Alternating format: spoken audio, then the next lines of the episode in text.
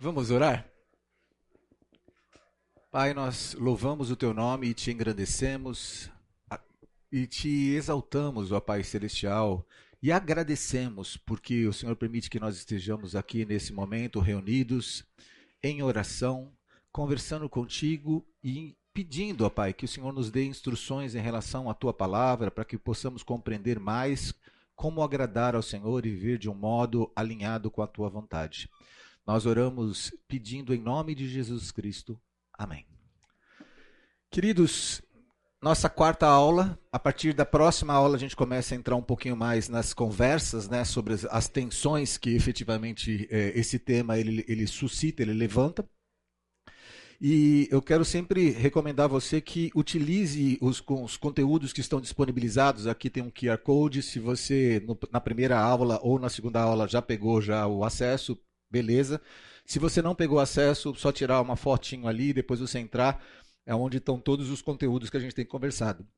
Nos conteúdos, eu fiz também é, coisas é, é, é sucintas para que nós não consigamos, porque a gente sabe que não conseguiríamos entrar com profundidade nos assuntos, mas os assuntos permitem que nós conversemos é, é, aqui e depois que você possa buscar mais informação, caso você sinta essa necessidade.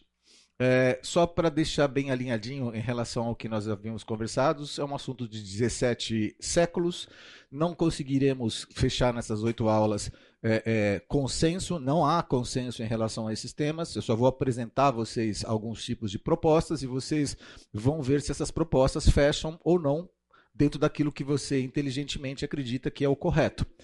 É, mas eu já disse a você também que existe é, é, nossa, metodologia de análise em relação ao que o senhor propõe é, é, limitada. Então a gente tem que ter esse pensamento sempre, que não, não, não tem como nós, li, seres limitados, entendermos um Deus ilimitado. Já conversamos sobre isso.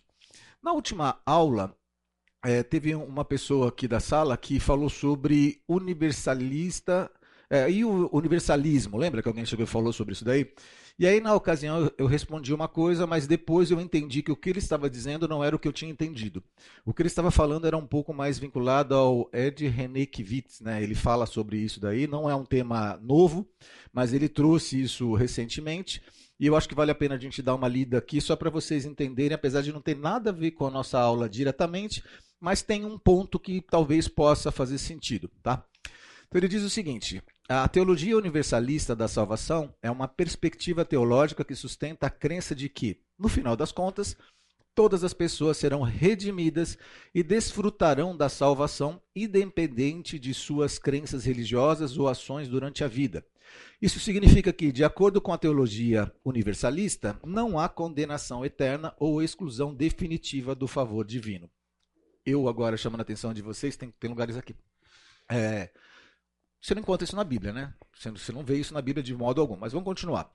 Alguns pontos chaves da teologia universalista é, da salvação incluem a universalidade da redenção. Os universalistas acreditam que a redenção divina é estendida a todas as pessoas, eventualmente. Isso significa que não importa quais pecados uma pessoa cometeu ou em que religião ou falta dela ele acredita, todos eventualmente serão reconciliados com Deus. Rejeição da condenação eterna.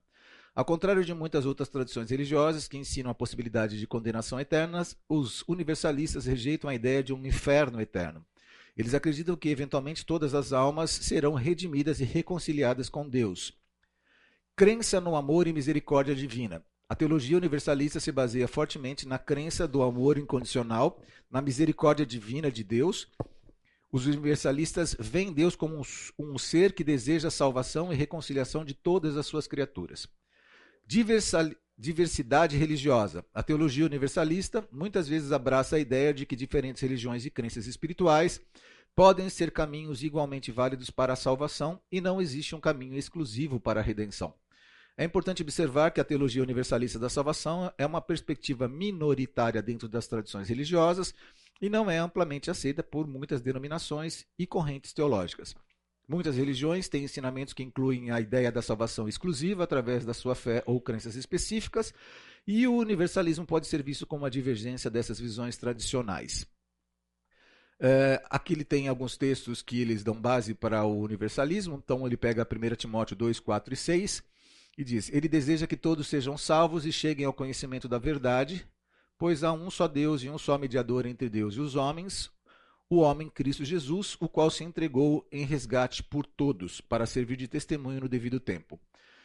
É, Romanos 11, 32, porque Deus a todos encerrou na desobediência a fim de usar de misericórdia para com todos.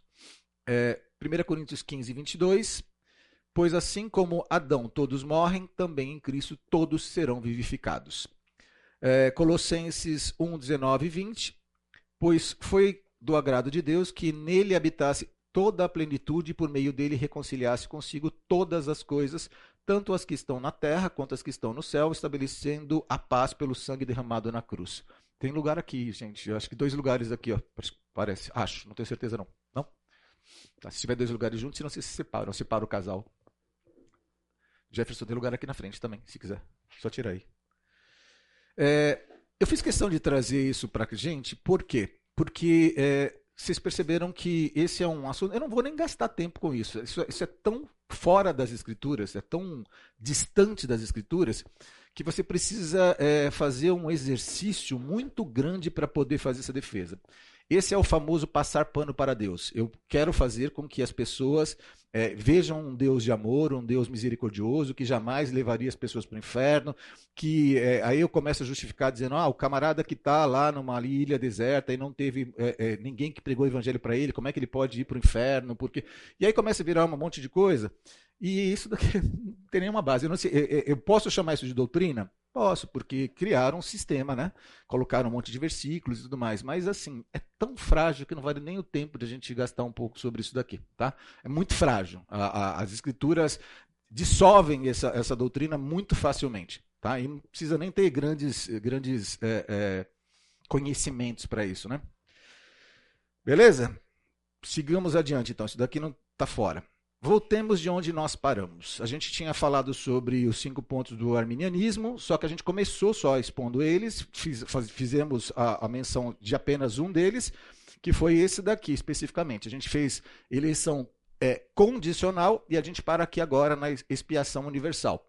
Essa aula aqui, para deixar vocês todos comigo, é uma aula expositiva ainda. Então a gente vai terminar essa aula falando, poxa, falamos já sobre o calvinismo, falamos sobre o arminianismo e agora vamos tentar fazer com que haja uma tentar fazer com que haja uma harmonização das tensões. Quais são as tensões? Por exemplo, uh, se Deus ele permitiu ao homem o livre arbítrio, o direito de escolha, então não, é, Deus não pode ser totalmente soberano, porque se eu tenho o direito de escolher alguma coisa que frustre os planos de Deus, então significa que uma palavra profética, algo que ele disse que iria acontecer, pode não acontecer, porque eu tenho o direito de não fazer aquilo. E a gente vai ter que harmonizar essas coisas, tá? Fica, é, é, e não são tão difíceis, tá? Fiquem tranquilos que isso não é, é mais fácil do que a gente imagina. Então vamos lá, só para a gente reler os pontos do calvinismo. Eleição condicional eleição baseada na fé. O arminianismo ensina que Deus escolheu salvar aqueles que ele previu que aceitariam livremente a fé em, em Cristo. Previu, ele não predestinou, ok? Diferença predestinação. Eu levantei, eu separei, dizendo assim, porque eu quis. Essa parte aqui vai ser o que eu vou salvar, essa parte aqui é o que eu não vou salvar. Eu predestinei vocês para isso. Previ é, eu propus o evangelho, as pessoas aceitaram, e aí, só como eu estou fora do tempo, eu ajo em relação a essas pessoas que eu previ que elas já iriam, iriam aceitar, ok? Isso é pré-ciência, isso não é predestinação. Pré-ciência e previsão são juntas. Predestinação é uma coisa que eu predestinei para aquilo, eu criei isso para, para que acontecesse dessa forma. E a Bíblia usa, já quero deixar claro para vocês, as duas palavras, predestinação e presciência, as duas, tá? Ele fala, e ele predestinou. E predestinou, você pode fazer exercício, a ginástica que você quiser, a palavra é predestinou, mesmo. E ele também diz que ele, é, que ele tem presciência também. Tem uma cadeira aqui, Brunão, se quiser. É. Os harleiros. Sou harleiro. Eu não, não tenho o visual dele assim, né? Gostaria de ter, né? Mas, né? O Ocidente tirou isso, né? É isso aí. É isso aí. É, expiação universal é, os arminianos acreditam que a morte de Cristo na cruz foi eficaz para toda a humanidade, não apenas para os eleitos, embora Cristo tenha proporcionado a redenção para todos, apenas aqueles que exercem a fé em Cristo são salvos. Isso a gente vai estudar agora, tá? Qual a diferença entre o calvinismo e o arminianismo? O calvinismo ela é uma expiação limitada. O sangue de Jesus é eficaz. Se ele fosse é, é, é, universal, todas as pessoas teriam sido salvas automaticamente aí entraria um pouquinho daquele universalismo que a gente acabou de, de ler ali. Seria todo, todo mundo seria salvo, independente se o camarada aceitou ou não aceitou. Ok? E no caso do, do, do, da expiação universal proposta pelo arminiano, é, o sangue de Jesus foi derramado por toda a humanidade, porém ele não redimiu todas as pessoas. Para que as pessoas sejam redimidas, elas precisam ter fé em Cristo. E aí, automaticamente, elas é como se o medicamento fosse disponibilizado a todos, mas somente aqueles que quisessem tomariam esses medicamentos, ok? É, depois nós vamos ver depravação total. É, os arminianos reconhecem a depravação total da humanidade devido ao pecado, da mesma forma como os calvinistas, mas afirmam que Deus concede a graça proveniente ou preveniente, que nós já estudamos na aula passada que é aquela graça que é colocada num determinado momento, onde a palavra é exposta, e naquele determinado momento você tem o direito de escolha. Deus dá a você, naquele momento, esse direito de escolha. Passou aquele momento, você não tem mais essa graça preveniente sobre você.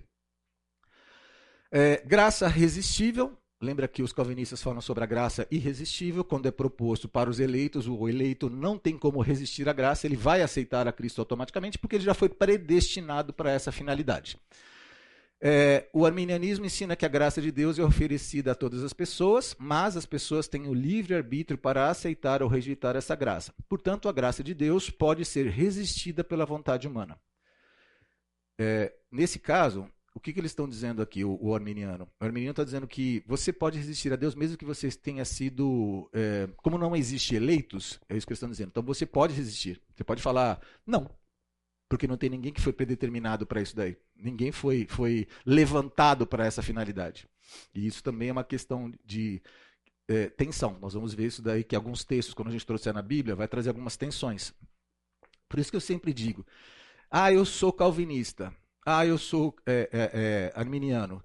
É, você vai perceber com essa aula, e esse é meu intuito, que você vai acreditar em alguns pontos calvinistas e vai acreditar em alguns pontos é, é, é, calvinianos.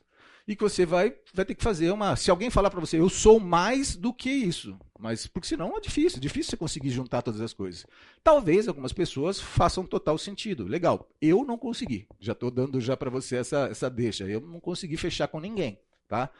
É, eu, eu falo que eu sou muito mais calvinista, já dando isso para você, do que arminiano. Apesar de entender o livre-arbítrio dentro do calvinismo, que o calvinismo não aceita. E aí é uma questão de entender quem é Deus, né?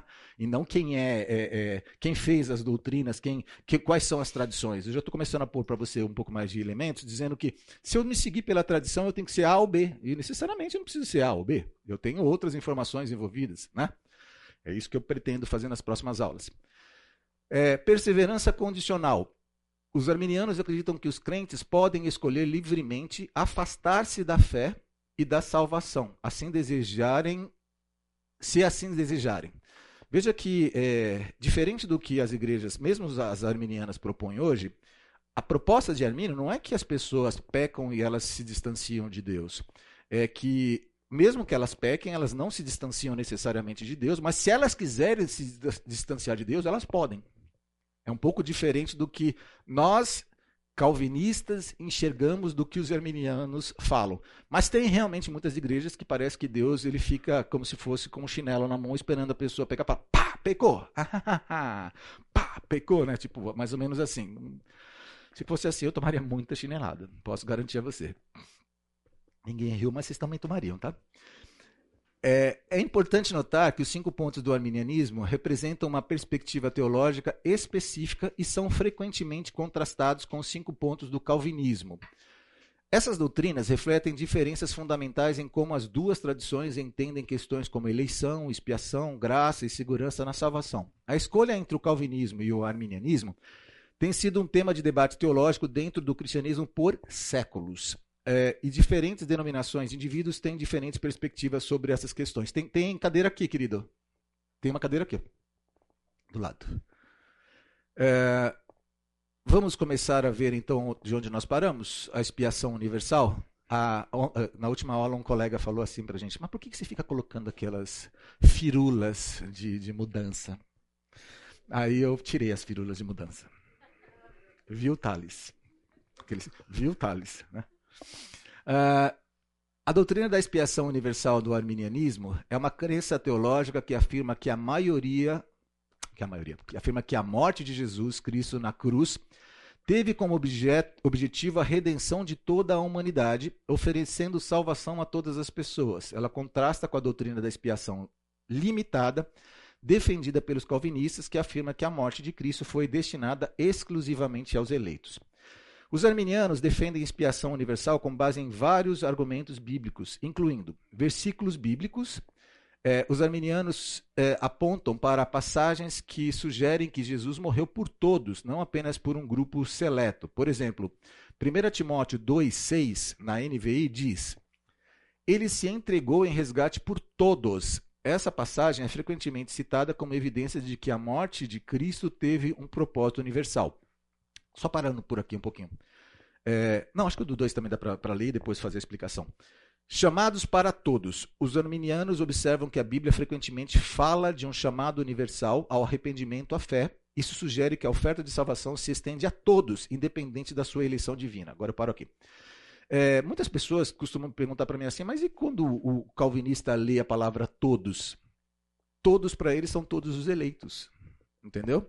Quando você fala sobre algum assunto que está ligado a mundo, esse mundo é o mundo dos eleitos, das pessoas que estão para isso. E dá para você fazer essa interpretação. Você consegue. É, mesmo é, é, que você faça as transposições culturais, mesmo que você consiga fazer a identificação do, do, texto linguístico, que você tente fazer tudo isso, você consegue fazer. As duas coisas são, são possíveis de serem feitas. Porque o que, que acaba acontecendo? A gente tem muito aquele hábito de dizer assim, não, mas cara, tá, tá escrito, é claro aqui pra gente. Tá, mas é claro para ele também. É, é porque o que acaba acontecendo e por isso agora vai fazer sentido eu ter trazido para você a diferença de metodologia científica e metodologia teológica, é que a gente tenta fazer a transposição e a interpretação com base em metodologia científica e metodologia teológica é diferente. Você usa uma outra forma. Se você utiliza uma outra forma, você chega numa outra conclusão, entendeu? Mas e o que, que o texto diz? Por isso que eu digo assim, mas, poxa, mas foram 17 séculos, gente. Não foram escolas bíblicas dominicais que as pessoas tentaram interpretar isso daqui. Foram 17 séculos. Gente muito boa tentou estudar isso daqui, tentou harmonizar e não conseguiu. Ah, mas Rony, você tem que ser muito petulante, então. Primeiro, por aceitar o desafio de trazer esse tema na aula. Segundo, por, por, por dizer que você vai conseguir propor uma harmonização disso. O que, que eu vou fazer? Eu vou, no final das contas, simplesmente mostrar para você que Deus está fora do nosso tempo. É isso que eu vou fazer. Só que eu vou mostrar isso com dados. Hoje, em 2023, a gente tem a ciência permitindo a gente fazer extrapolações que 17 séculos atrás você não tinha. E automaticamente você vai chegar à conclusão, junto comigo, assim espero, de que Deus ele tem é, recursos que você não tem. Então Deus pode ser é, é, presciente e ele pode predestinar, ele pode todas as coisas ao mesmo tempo. Eu vou chegar nisso daí. Eu vou até brincar com você. É, tem acontecido muitos filmes, principalmente da Marvel, de super-heróis. Eu sempre gostei muito desse tipo de filmes, né?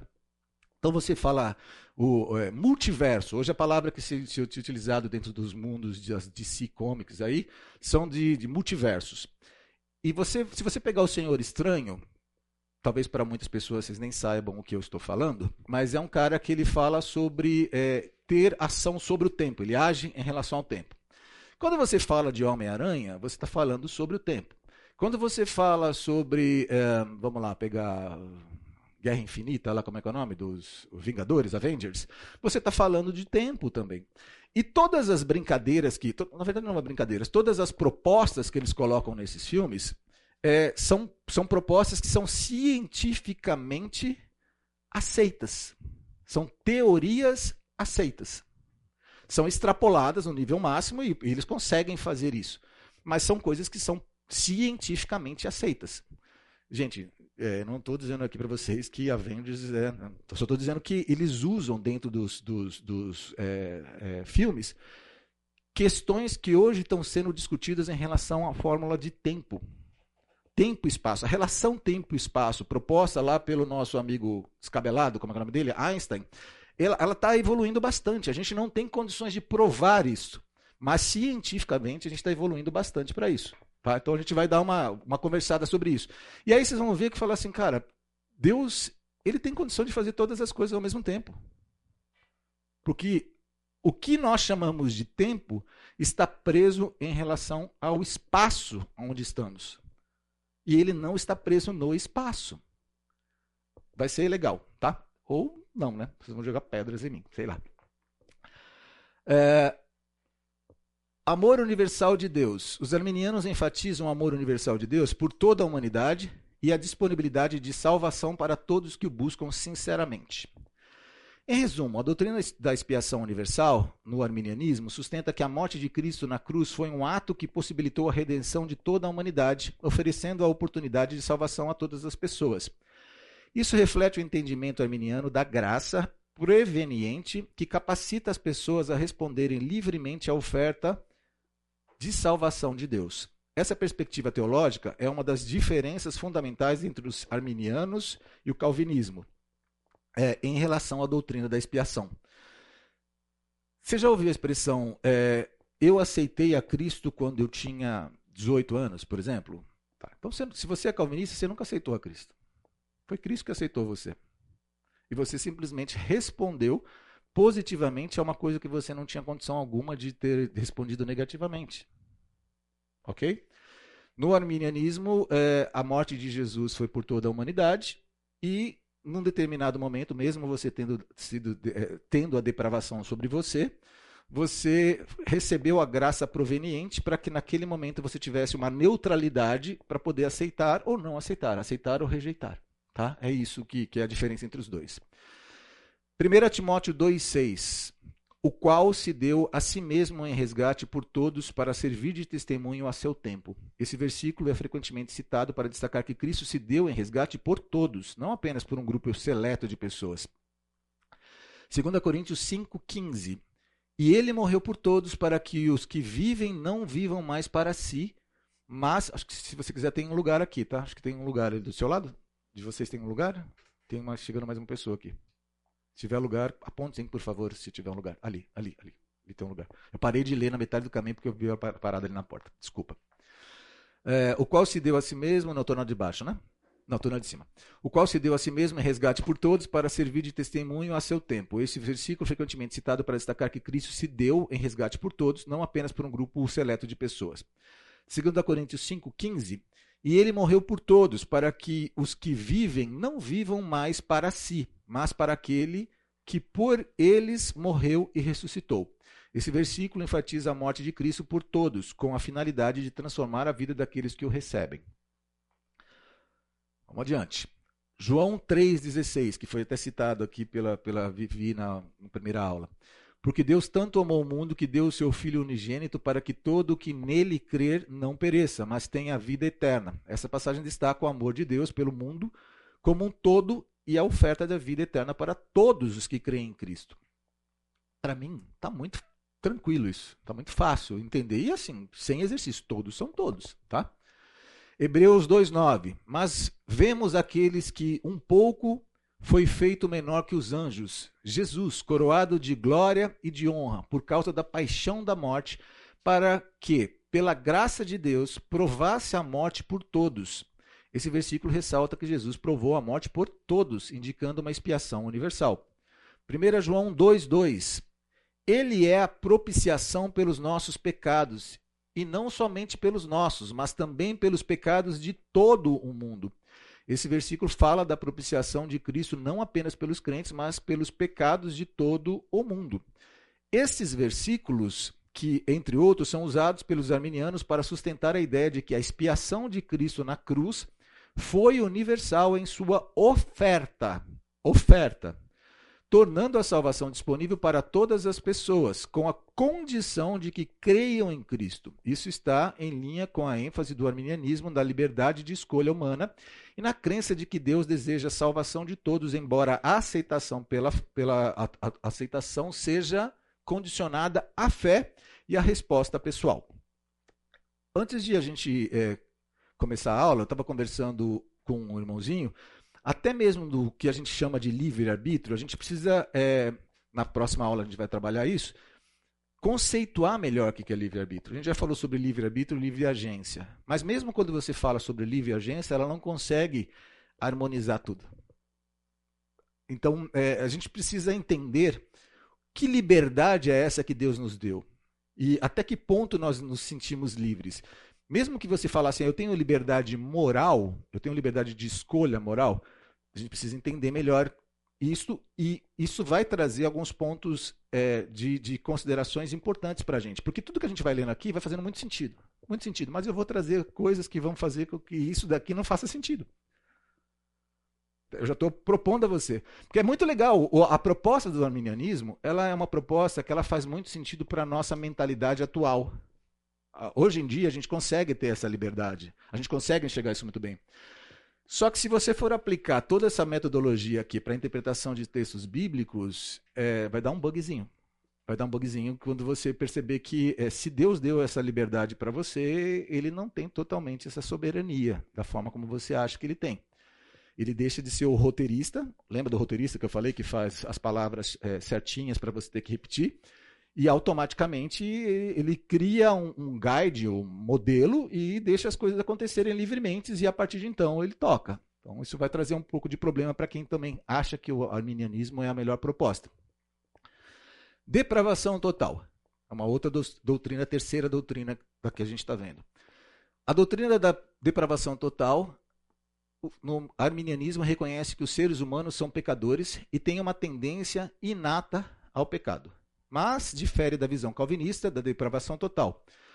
No arminianismo, a depravação total não significa que os seres humanos sejam completamente incapazes de responder à graça de Deus ou de fazer escolhas morais. Em vez disso, ela destaca a gravidade do pecado e a necessidade da graça de Deus para a salvação. Diferença é que o calvinista diz: depravação total, o cara não tem a menor condição de aceitar coisas boas. Ele não tem, o bem não está nele pecado entrou no mundo, corrompeu de tal forma que o cara não consegue. E segundo os arminianos, a depravação total aconteceu, o homem está destituído da glória de Deus, está separado da glória de Deus, porém ele tem é, é, vontade moral, ele pode fazer escolhas morais e algumas escolhas morais são boas. Tá? É, eu vi uma vez uma pessoa falando uma coisa que eu acho que é legal, e eu uso isso muitas vezes. É, é como se você tivesse um computador novo e você tivesse ele sem nenhum tipo de vírus e aí você começasse a entrar em sites ou eh, plugasse alguns tipos de, de é, pendrives que trouxessem vírus para ele. Isso trouxe o pecado sobre o computador, o problema na, na, no, no, sistema operacional do computador. Mas o que, que aconteceu? Com a vinda de Cristo, a, a, primeira coisa é o seguinte: esse computador ele, ele pode rodar ainda. Ele, ele tem risco, tem potencial risco, mas ele pode fazer programações, ele pode fazer um monte de coisa. Mas ele expõe você a riscos, ok? Então, assim, o computador não bugou, não morreu, não deixou de existir. Ele está funcionando, só que ele não está funcionando com toda a sua potencialidade e ele não está é, sendo exercido da forma como ele poderia ser exercido, ok? E aí o que acontece? Vem o anticristo, anticristo, o antivírus Jesus Cristo. Misericórdia. O antivírus Jesus Cristo, você instala ele aqui, e aí você reformata o computador, limpa tudo e tira aquele vírus. Inclusive o vírus ele está ali em quarentena, ele não tem mais ação sobre aquilo, tá? Mas ele foi tirado, já não tem mais sobre aquilo. Só que aí o próprio cara que tirou o, o, o nesse cara eu estou falando a palavra cara, né? A pessoa, o programador que instalou o antivírus, ele chegou para você e diz o seguinte, ó, não entra mais em tais e tais sites porque você pode pegar, inclusive, novos vírus. Mas eu estou instalando aqui esse antivírus que de tempo em tempo você aperta aqui, ele faz uma varredura e ele vai tirar as outras coisas. Você entende os paralelismos que eu estou utilizando?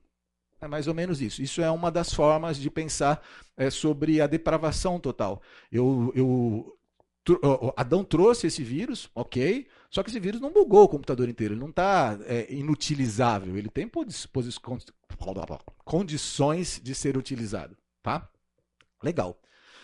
Uh, eu, os arminianos acreditam na seguinte abordagem da depravação total: pecado hereditário. Os arminianos reconhecem que os seres humanos nascem com a natureza pecaminosa devido ao pecado original.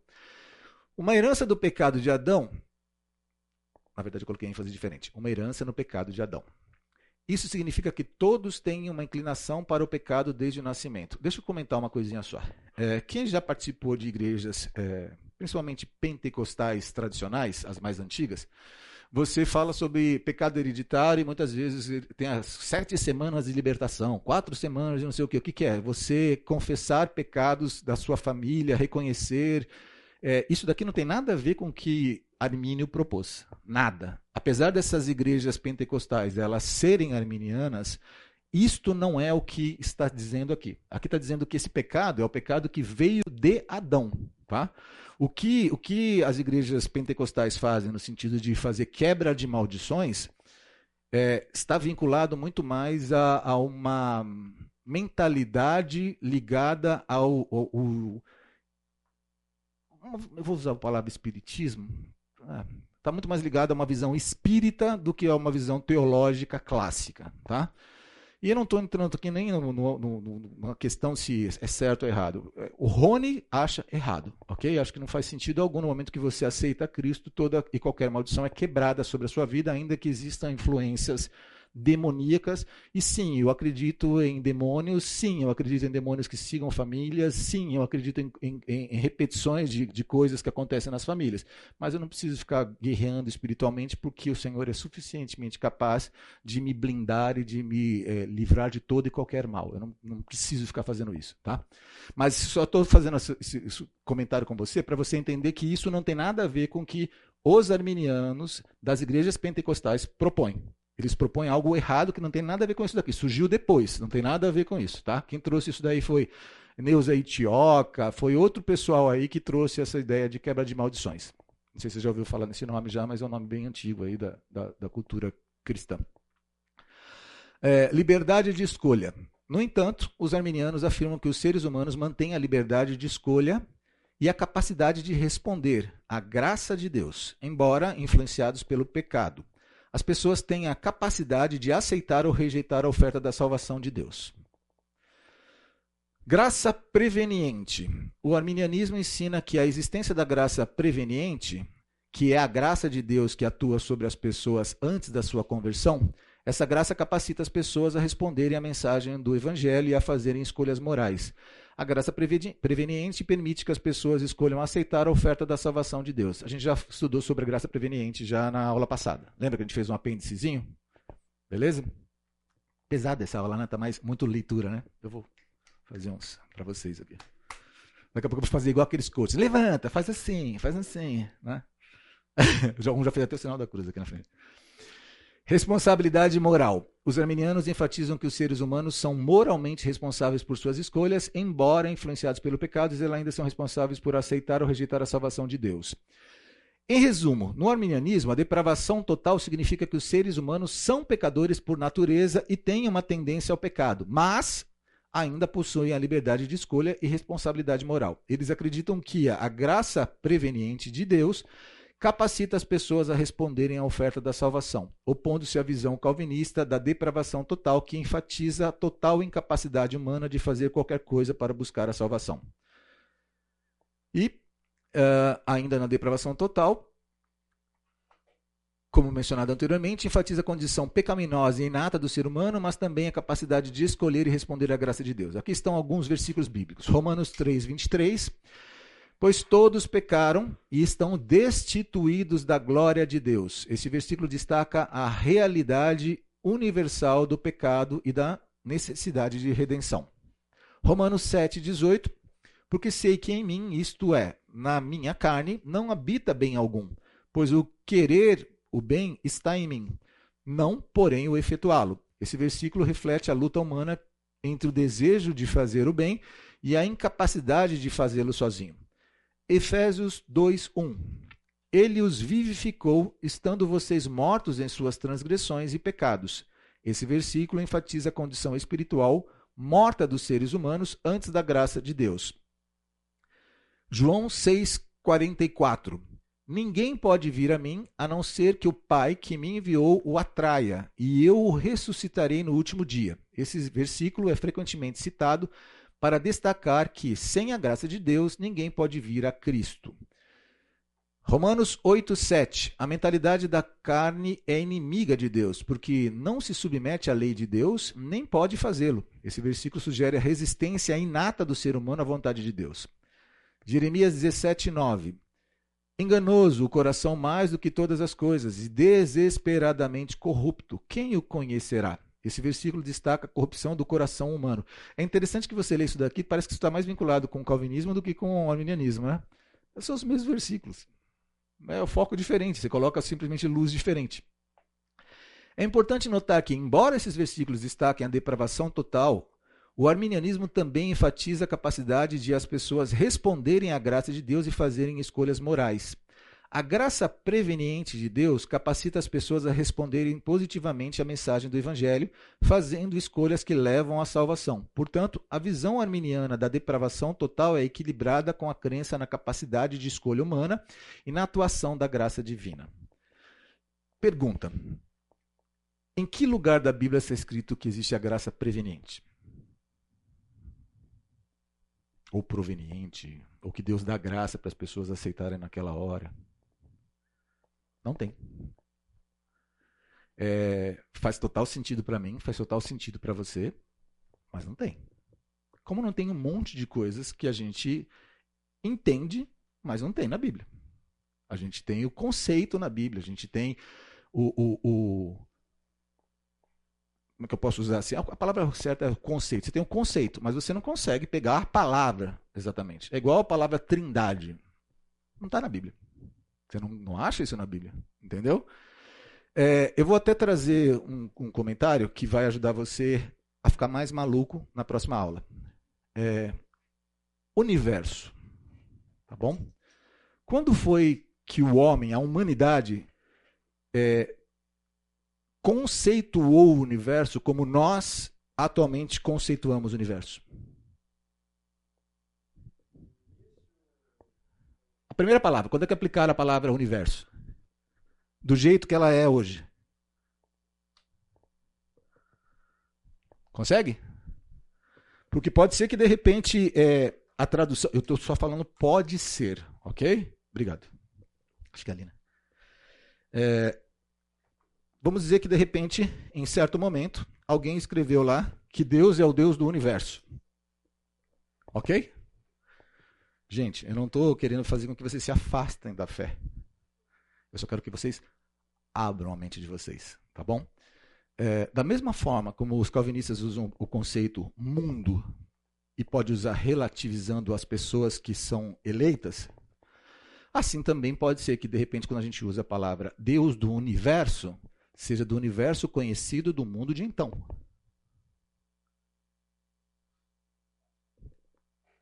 Eu estou dizendo para você que Deus não é o Deus do universo? Não.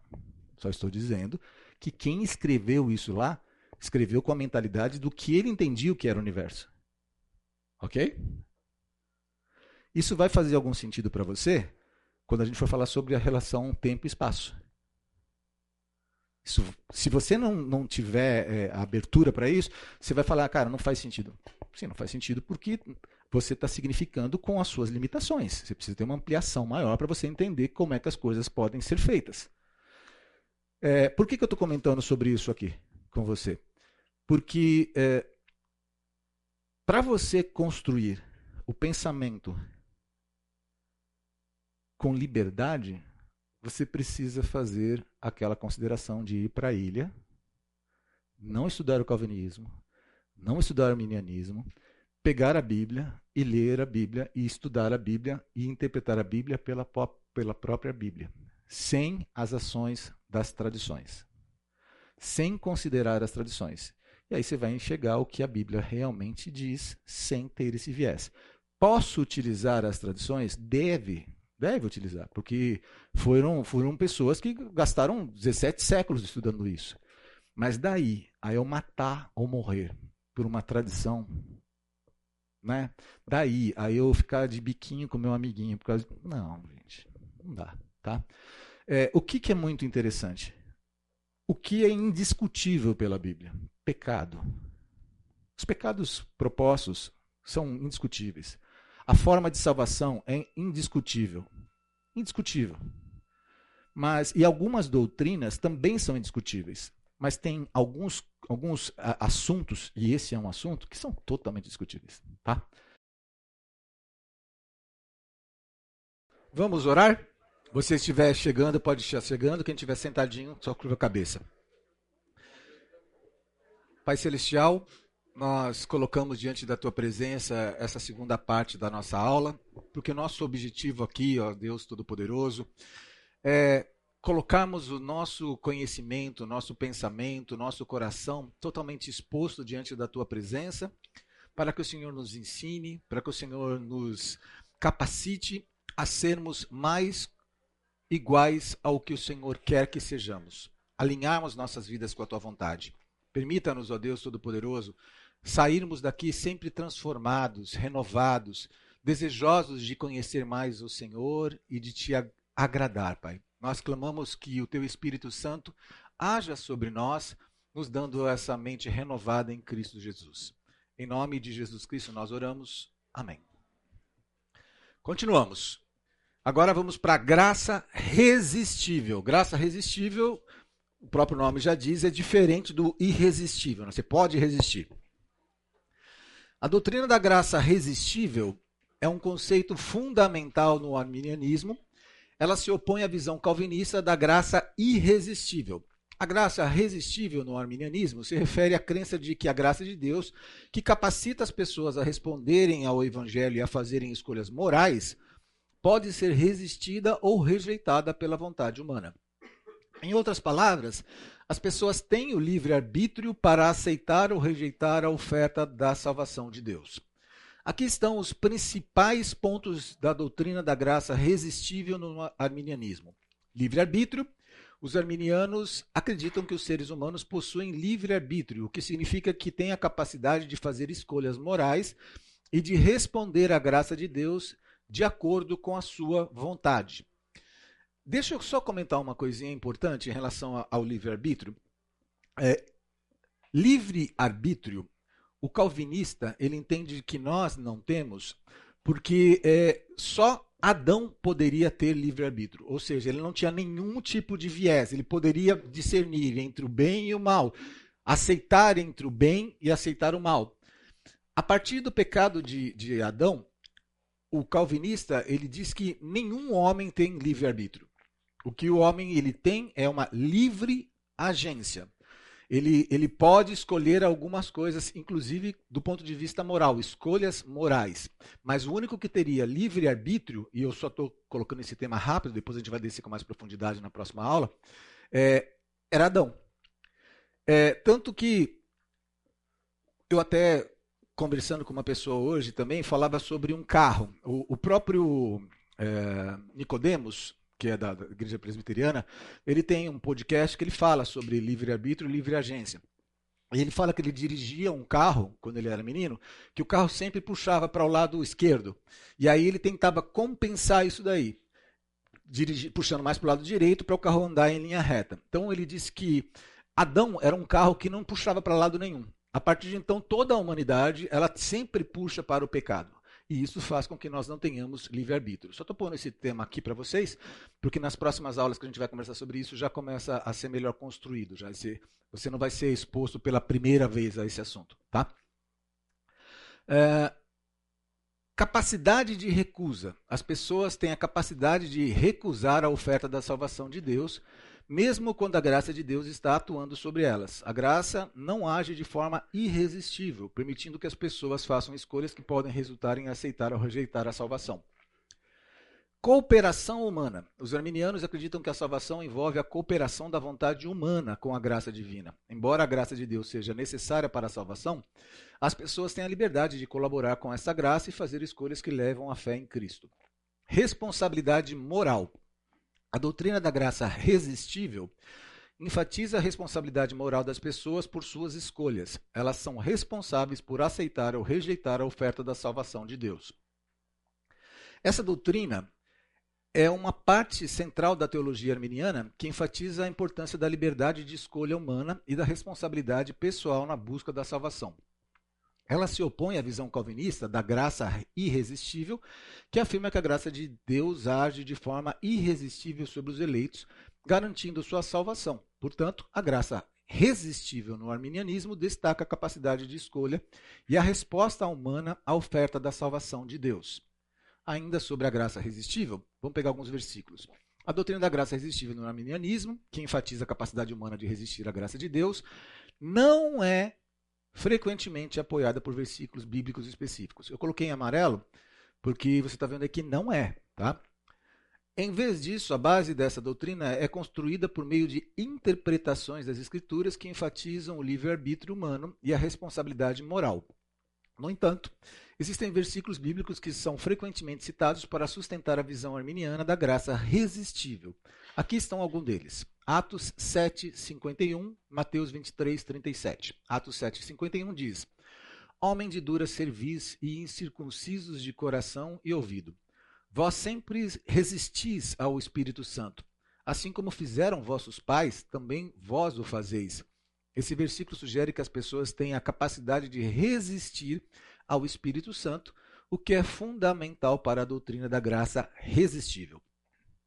Mateus 23, 37 Jerusalém, Jerusalém, que mata os profetas e apedreja os que lhes são enviados. Quantas vezes eu quis reunir os seus filhos como a galinha junta os seus pintinhos debaixo das asas, mas vós não o quisestes.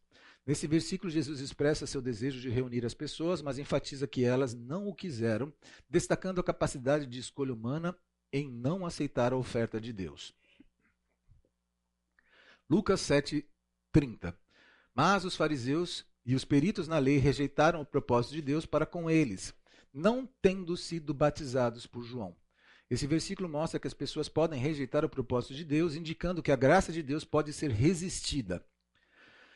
Embora os, esses versículos não mencionem diretamente a graça resistível, eles são frequentemente citados para apoiar a visão arminiana de que as pessoas têm a capacidade de resistir à oferta da graça de Deus e fazer escolhas que afetam sua relação com Deus. A doutrina da graça resistível se baseia na interpretação desses versículos em uma abordagem geral de liberdade de escolha humana nas Escrituras. Antes de a gente ir para é, perseverança condicional, o que eles fizeram aqui é o que todos fizeram nos outros também, tá? Aqui simplesmente você não tem, eles não não é, embasaram isso em versículos bíblicos que falam a palavra, mas o conceito eles entendem que está aqui por trás, tá? Por isso que eles trabalham com graça resistível até hoje. Desculpa, Thales, pela passagem aqui do, do brilhinho da, da tela. Tá bom. É que quando eu faço assim é que está mudando o tema, entendeu? Muda o tema. Eu... Perseverança condicional. A doutrina da perseverança condicional é uma crença teológica no arminianismo que afirma que a salvação tem um, de um crente está condicionada à perseverança na fé e nas boas obras até o final de sua vida. Isso significa que, de acordo com a visão arminiana, uma pessoa pode ser genuinamente salva, mas se escolher afastar-se de Deus ou abandonar a fé, poderá perder a salvação. o foco aqui está no mas se escolher afastar-se de Deus ou abandonar a fé, poderá perder a salvação. Alguns dos principais pontos da doutrina da perseverança condicional no arminianismo incluem livre-arbítrio continuado. O que, que é isso daí? Os arminianos acreditam que, assim como o livre-arbítrio é exercido na escolha de aceitar a salvação, também é exercido na escolha contínua de permanecer na fé. A salvação não é vista como um ato único e irrevogável, mas como um relacionamento contínuo com Deus que depende da escolha pessoal. Responsabilidade pessoal. A doutrina da perseverança condicional enfatiza a responsabilidade pessoal do crente em manter a fé e continuar a viver uma vida de retidão. A escolha de afastar-se de Deus ou pecar gravemente pode resultar na perda da salvação. Pecar gravemente. Tem pecadinho e pecadão? Vocês sabem que teologicamente tem? Estranho, né? Com grande pecado pecou Israel. Pode falar. Eu não, não acho que existe a consequenciona e consequencia. Sim. Sim. Pecado é pecado. Peca... Então, a resposta tem que ser é, qualificada, né? É, existe pecadinho e pecadão? Não, os dois são pecados. No entanto, existem as suas consequências, e o próprio Deus usa termos assim: com grande pecado pecou Israel. Por que, que para um ele colocou com grande pecado? E aquele versículo que o Senhor fala assim: as sete coisas que o Senhor é, detesta e, as, e a, as seis coisas que ele detesta e a sétima ele abomina. O próprio Deus coloca essa classificação. Mas é que a gente tradicionalmente já interpreta que dizendo não, todos os pecados é pecado. Sim, tem que ser melhor qualificado. A resposta está certa. Sim, é, todo pecado não tem pecadinho e pecadão. Mas a resposta de quem responde que sim, existe diferença também está certa, desde que ele qualifique o que ele está dizendo. Tá? Então, é, é muito importante a gente pensar assim, pensar mais, mais do que o, o, o, que a Bíblia fala em relação a isso daí. É, admoestações bíblicas. Os arminianos frequentemente citam passagens bíblicas que advertem sobre a apostasia e a necessidade de perseverar na fé. Por exemplo, Hebreus 10, 26, 31 fala sobre o perigo de cair na incredulidade após receber o conhecimento da verdade. É, crescimento na santificação. A doutrina da perseverança condicional sugere que a santificação continua e o crescimento espiritual são contínua, na verdade, né? Desculpa. Que a santificação contínua e o crescimento espiritual são essenciais para manter a salvação. Aqueles que abandonam a fé ou vivem em pecado persistem, persistente, podem estar em risco de perder a salvação. Se você perguntar isso daqui para um calvinista duro, ele vai dizer que, ah, pô, mas o camarada viveu 10 anos, é, em todos, todo mundo via frutos da vida desse camarada, e de repente, nos próximos 10 anos, o cara está totalmente distante disso. E o camarada morreu, e, e aí? Aí, ou, alguém, ou você vai ter alguém que vai falar, ele está salvo, ou alguém vai dizer assim, ele nunca foi salvo.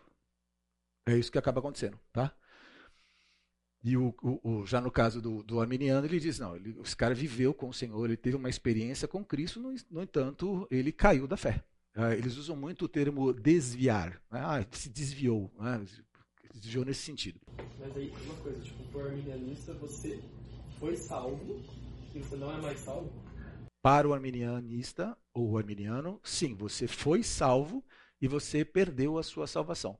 Mas qual é a condição que você perdeu? Então, o que eles colocam como condicional é você viver é, por vontade própria, afastado da glória de Deus, pecando consistentemente, dizendo não à voz do Espírito de Deus.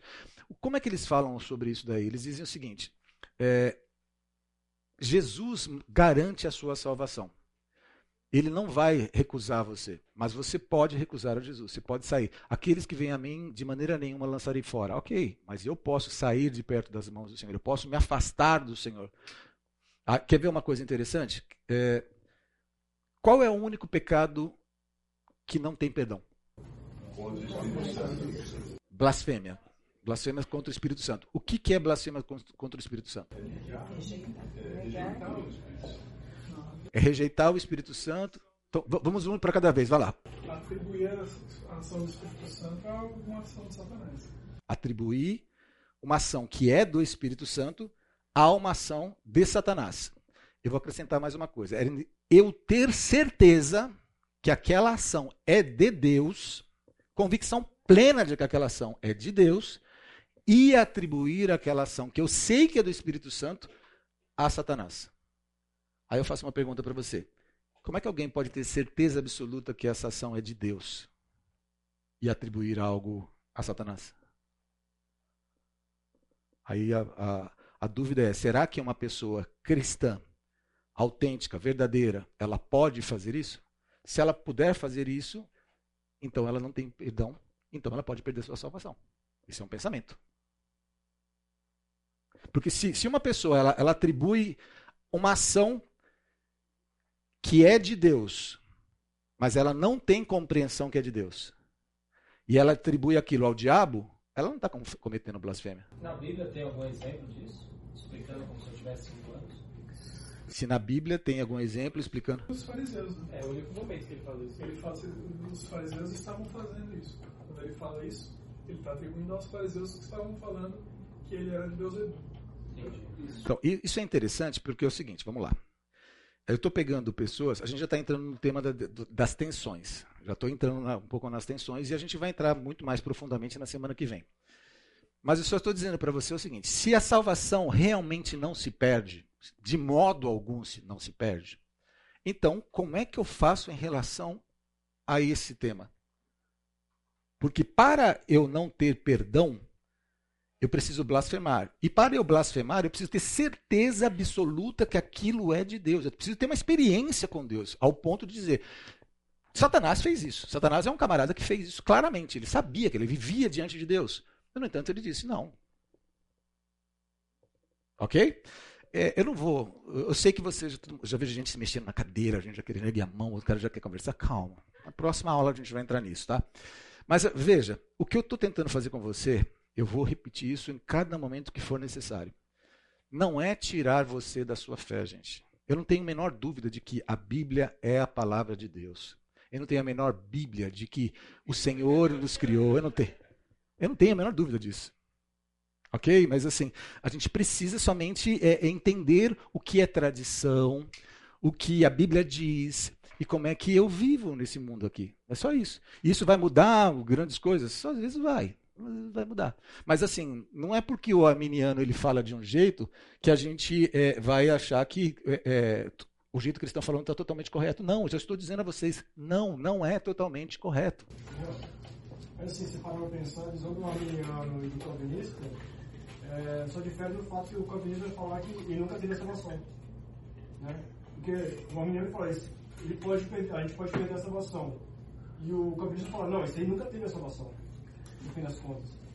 É um pouco mais profundo do que isso, porque o que acaba acontecendo é assim, é, a, a, grande, eu vou, eu vou, perder um pouco o timing daqui dessa, dessa aula se eu entrar nesse assunto, mas o arminiano ele trouxe para a igreja um medo e esse medo fez com que as pessoas elas vivessem dentro de um guide, de um, de um aio, com medo de errar. Isso está errado. E o calvinista trouxe uma liberdade para essas pessoas e fez uma proposta que a Bíblia também não coloca como sendo, no meu, na minha interpretação, totalmente correta. É isso. Então a gente precisa colocar isso melhor. Por exemplo, um assunto que a gente vai conversar e que, se você conversar com pastores, e a gente tem pastores aqui, eu só estou levantando as coisas, vocês podem conversar depois e, é bom que converse. Jejum. Tá? É, das pessoas que são da igreja, desta igreja aqui, quantos de vocês jejuaram de verdade no último ano? Uma mão, duas mãos, três mãos. Três mãos, são três mãos. Nós estamos aqui com, sei lá, 90 pessoas por que a gente está tendo. Não, não, não é eu vou jejuar por um carro, vou jejuar por uma casa, nada disso. Jejum e oração, jejum bíblico. A gente precisa entender. Por quê? Porque a gente entendeu de um jeito diferente. Chega numa igreja pentecostal e fala para os caras assim: Quantos daqui jejuaram? Cara, todo mundo ergue a mão. Se eles jejuaram pelo motivo certo ou não, eu não sei, tá? Mas é, eles jejuam. Por que, que nós não jejuamos? Não é necessário mais jejuarmos? Então, entende que eu quero confrontar você? E a gente pode ter pessoas que pensam exatamente dessa forma, pessoas que não pensam dessa forma. Mas e o que a Bíblia diz sobre isso daí? Qual é a finalidade do jejum? Entendeu? Assim, é, por que, que eu jejuo, por que, que eu não jejuo mais? Então, é, é, o, o, meu, a minha meu ponto de trazer essa aula para a conversa é fazer com que nós questionemos. Mas não questionemos para se rebelar. Questionemos para que nós consigamos fortalecer a nossa fé e vivermos mais alinhados com a vontade de Deus. Rony, você está me dizendo então que, que você acredita na perda de salvação? Não e sim. Eu acredito que tem como você perder a salvação. Porém, não do jeito como as pessoas acham que é a perda da salvação. Tá? Tem, tem, você tem que se esforçar muito, você tem que realmente ser bom, que ser ruim. Entendeu? Tem que ser, mas assim, é um nível de esforço assim, quase que é, é, é, provável, mas é quase impossível, mas é provável, entendeu? Mas assim, mas sim, é possível, tá? Ainda dentro de, isso é o Rony, isso é o Rony, tá bom? Se você perguntar para os demais pastores da igreja, vão dizer que não, é um pensamento diferente. Isso é uma bênção, porque a nossa igreja permite esse tipo de conversa, tá? O, o arminianismo ele define um ponto é, que é, bom, a partir desse ponto ele perdeu, ou ele fala mais como tendo um hábito, é provável que ele tenha perdido? O arminianismo, eu vou, vou, responder isso de um jeito mais amplo, tá? Eu vou responder primeiro dizer para você que não é tão simples assim. É, as igrejas calvinistas, elas são mais fáceis de entender, porque basicamente você está falando de presbiteriana, você está falando de batista, são, são igrejas tradicionais antigas, então elas têm um governo muito mais claro, é, as igrejas arminianas, elas proliferam, cai um raio, fez um buraco, apareceu uma igreja ali. E aí o camarada ele junta cinco pessoas e faz uma teologia e monta uma igreja. Então você não tem um governo, você não tem isso. Então você tem interpretações das mais diversas possíveis. Tem igrejas que o camarada acha que se você cometer um pecado, você está destituído da glória de Deus, e se você morrer em pecado, você não vai subir, você não, não, não vai aos céus. E tem igrejas que são as igrejas que a gente vai conversar sobre isso daí, que são as, as de, de cabeça, que são as mais estudiosas, que ela vai dizer: não, não tem nada a ver com isso, você vai subir, filho, fica tranquilo. É assim, é você viver uma vida sistemática em pecado, dizendo não à ação do Espírito de Deus, que continuamente está dizendo: você está errado, você está errado, você está errado, e você fala: não, não estou nem aí, não estou nem aí, não tem e continua andando. Isso é uma ação de muito tempo. Nesse caso, está falando dos arminianismos de cabeça.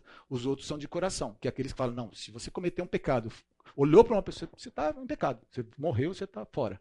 Então não dá para não dá para dizer a igreja A é de um jeito, a igreja B é de outra coisa. Coisa que eu posso dizer para você. Igrejas arminianas, na grande maioria das vezes, têm uma teologia muito fraca. Na grande maioria das vezes, a teologia é horrível, horrível. Salvo algumas que são um pouco mais históricas, são mais uh, longínquas, né? Você tem uma Assembleia de Deus que era de um jeito no passado, que hoje em dia quebrou, está totalmente ruim. Então, é, eu, eu já vim desse mundo, eu já fiz teologia lá dentro, eu já vi que as teologias são muito fracas, tá? Então, é difícil responder de um modo objetivo. Vocês vão quebrar meu tempo aqui, eu não vou concluir tudo, mas eu vou, vamos embora. É, respeito de perder ou não a salvação, antigamente ouvia-se falar muito a respeito de suicídio, que era pecado que a pessoa não ia para o céu, mesmo sendo cristão. Esses dias eu vi um post do Augusto Nicodemos falando que se a pessoa realmente era verdadeiro cristão e ele fez esse pecado, uma coisa não, não cobre a outra, que ele estava num desespero total, tirou a própria vida, mas sim ele pode ter a salvação, não apaga a vida que ele teve. Você viu que a gente está entrando num campo que é um campo minado, né? Que a gente está falando assim. É, não, é, é um campo minado, nós vamos conversar sobre isso. Mas vocês já adiantaram uma aula já, né? Vocês já trouxeram a aula da semana que vem para agora. Tudo bem, para mim está tranquilo. A gente chegar no horário, eu paro onde estiver e a gente continua na próxima.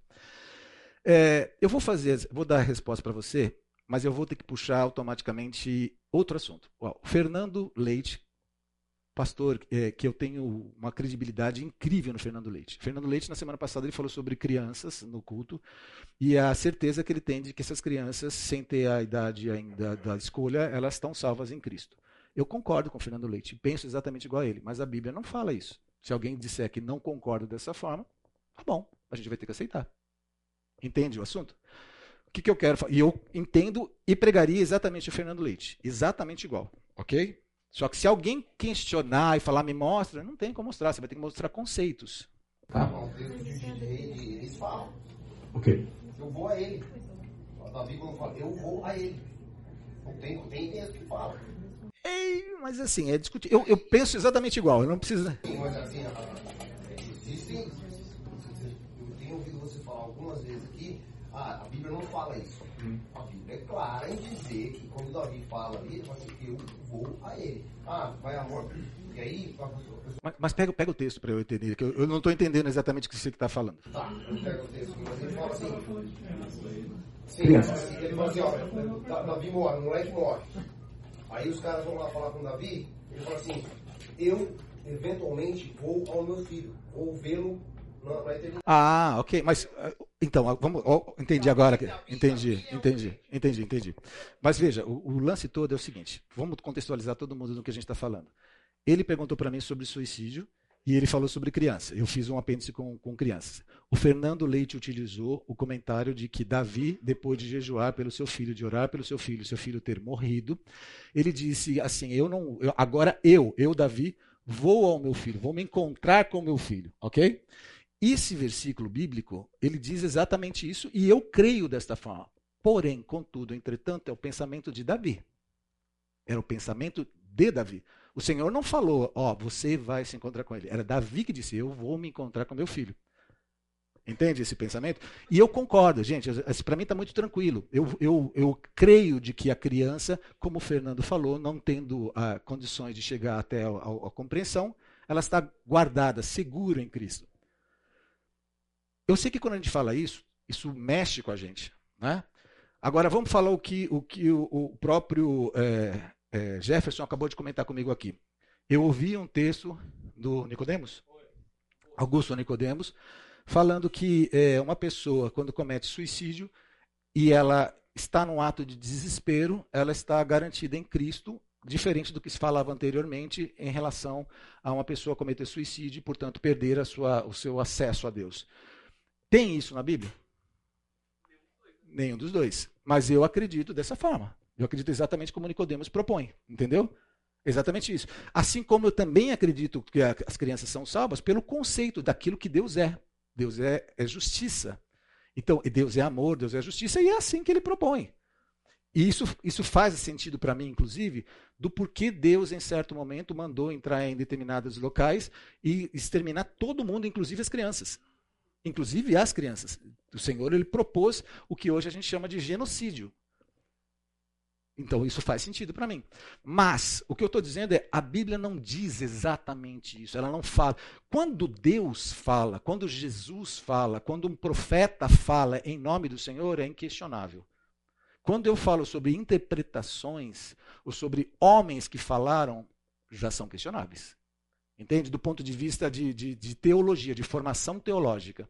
Mas assim, é, é a gente não vai aqui, não é a nossa ideia entrar nesse assunto, é falar sobre soberania de Deus e a liberdade humana e vendo o ponto de tensão. Você ergueu a mão.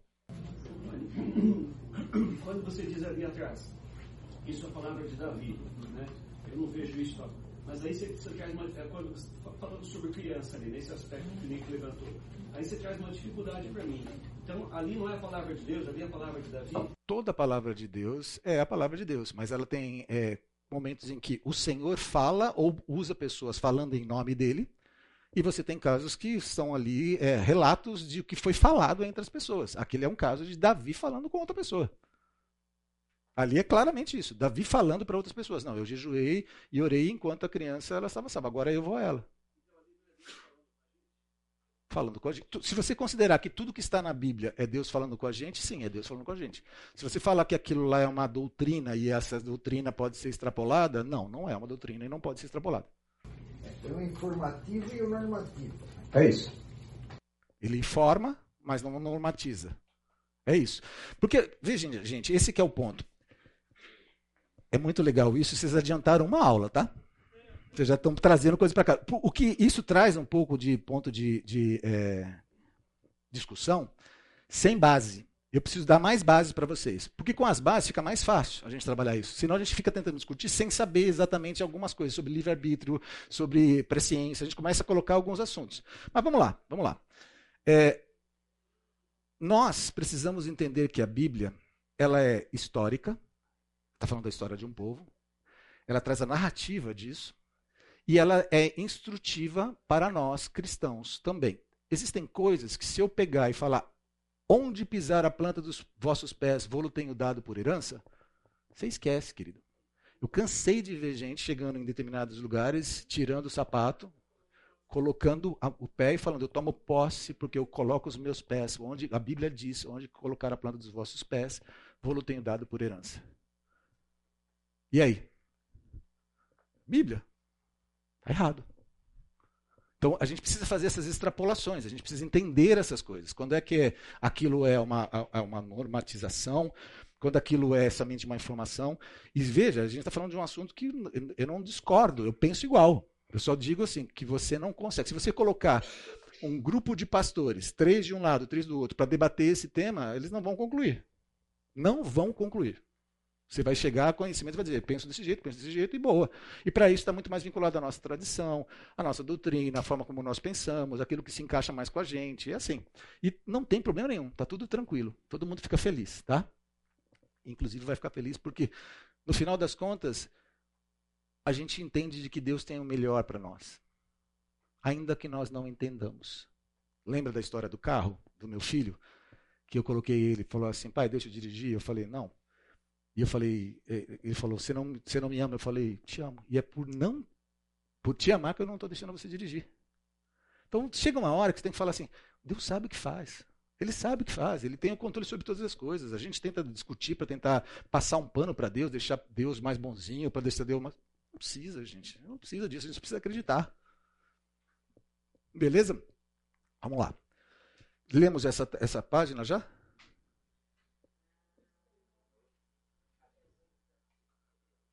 Lemos? Tá. Paramos em Hebreus 13 ou já lemos Hebreus 10, 26? Tá, vamos lá. É, 1 Coríntios 9, 27. Mas esmurro o meu corpo e faço dele meu escravo, para que, depois de ter pregado uns aos outros, eu mesmo não venha a ser reprovado. O apóstolo Paulo expressa sua preocupação com a possibilidade de ser reprovado, enfatizando a necessidade da perseverança. 2 Pedro 2, 20, 22. Com efeito, se depois de terem escapado das contaminações do mundo mediante o conhecimento do Senhor e Salvador Jesus Cristo, são novamente envolvidos nelas e vencidos, tornou-se o seu último estado pior que o primeiro. Esse versículo destaca a possibilidade de recair do pecado após ter conhecido a verdade. Apocalipse 3:5 O vencedor será assim vestido de roupas brancas e de modo nenhum negarei, apagarei o seu nome do livro da vida. Pelo contrário, confessarei o seu nome diante de meu Pai e diante dos seus anjos. Esse versículo sugere que o nome de alguém no livro da vida pode ser apagado, enfatizando a importância da perseverança. Esses versículos são frequentemente interpretados no contexto do arminianismo como indicativos de que a salvação é condicional à perseverança na fé e na santificação. Eles enfatizam a responsabilidade pessoal de manter a fé e evitar a apostasia. No entanto, é importante notar que a interpretação desses versículos pode variar e que diferentes tradições arminianas podem enfatizar aspectos diferentes da doutrina da perseverança condicional. Ok? Aqui entra uma coisa interessante. Aqui eu coloquei até um negocinho para você. Todo arminiano pensa igual? Já respondi que não, certo? Basicamente, eu vou tentar ser rápido para conseguir colocar dentro da aula. São 10 para as 11, que se você precisa pegar a criança, é o seu momento. O arminianismo ele se divide em arminianismo clássico e wesleyano. São formas de divisão, tá? O arminianismo clássico e o wesleyano são duas interpretações distintas da teologia arminiana, que se originou com as ideias de, de Jacobus Arminius, um teólogo reformado do século XVIII, é, é, embora compartilhem algumas crenças comuns também existem diferenças importantes entre essas duas perspectivas. Aqui estão algumas das principais diferenças entre o arminianismo clássico e o wesleyano. O que, que eu trouxe para você aqui? É, lembra que eu falei que o calvinismo também tem o calvinismo duro e o calvinismo moderado? Aqui também tem essa diferença, e tem mais diferença ainda. Tem muito mais diferença no arminianismo do que no calvinismo. Tá? Visão da predestinação. No arminianismo clássico, o, a predestinação é vista como baseada na presciência de Deus. Ou seja, eu acredito na predestinação, mas primeiro ele predestinou. Ele, ele viu. Ele viu e por isso ele predestinou. Tá? Ou seja, Deus prevê quem escolherá livremente receber a salvação e, com base nessa previsão, predestina. Eu até negritei. Essas pessoas para a salvação. A predestinação é condicional à fé. No wesleyano, a predestinação é vista de maneira mais ampla. Os, os wesleyanos frequentemente acreditam que Deus predestinou aqueles que escolhem livremente crer e perseverar na fé. A predestinação está relacionada ao conhecimento prévio de Deus, mas é vista como uma resposta à fé, não como uma predestinação de quem será salvo. É, é só um conceito bem suavezinho de diferença entre o outro, tá? Que mais?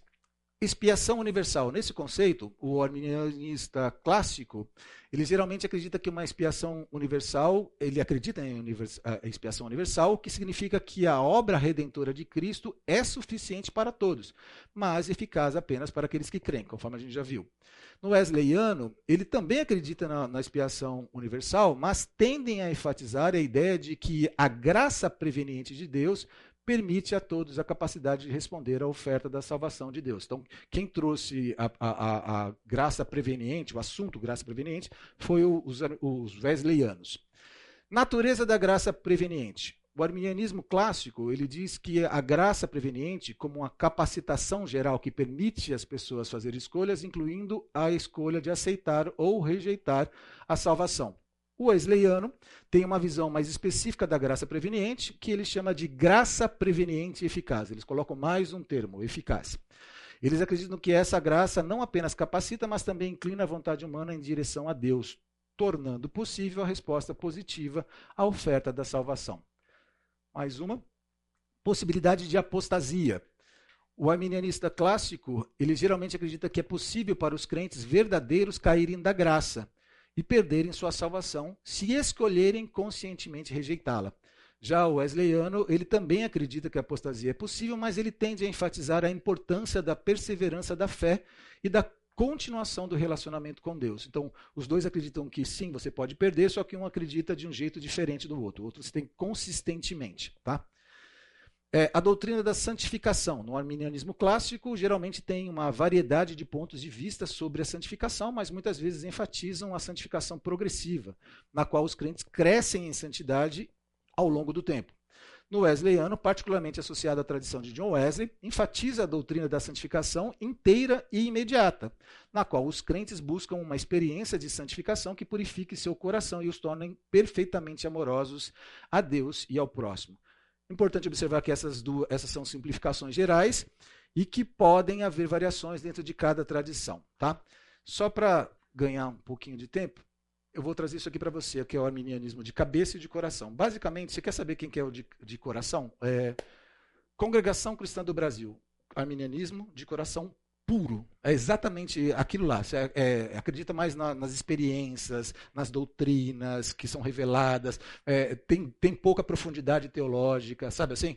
Quer um, um arminianismo de cabeça? Pega o, a Assembleia de Deus lá atrás, que agora quebrou, a Assembleia de Deus tem 250 milhões de assembleias, mas a primeira lá de trás era, era a mais clássica.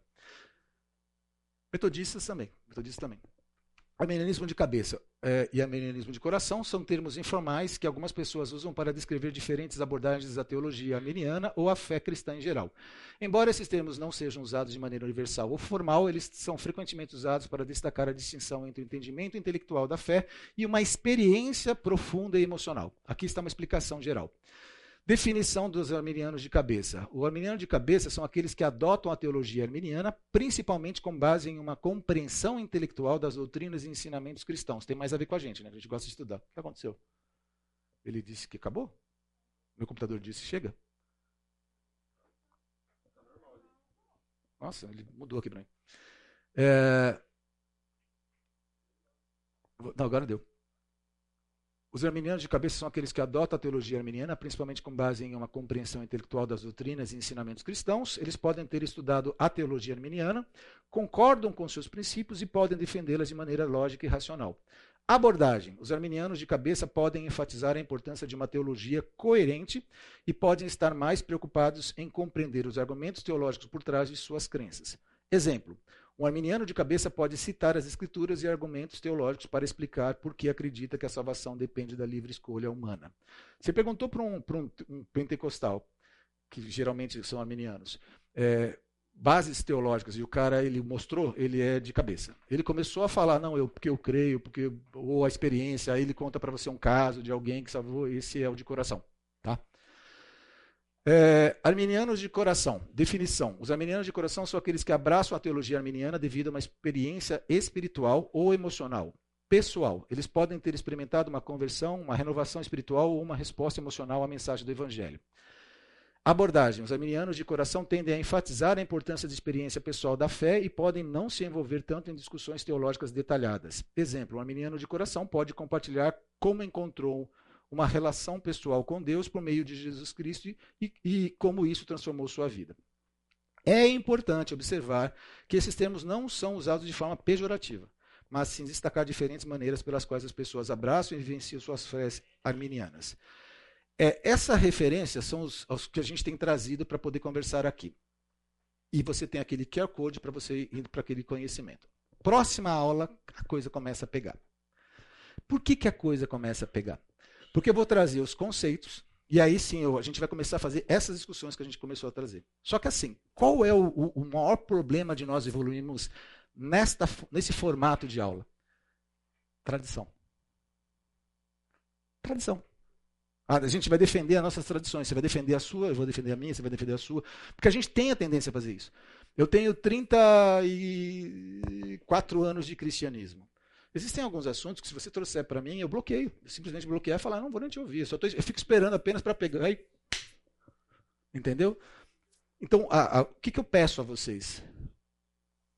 Desarmem-se. Desarmem-se.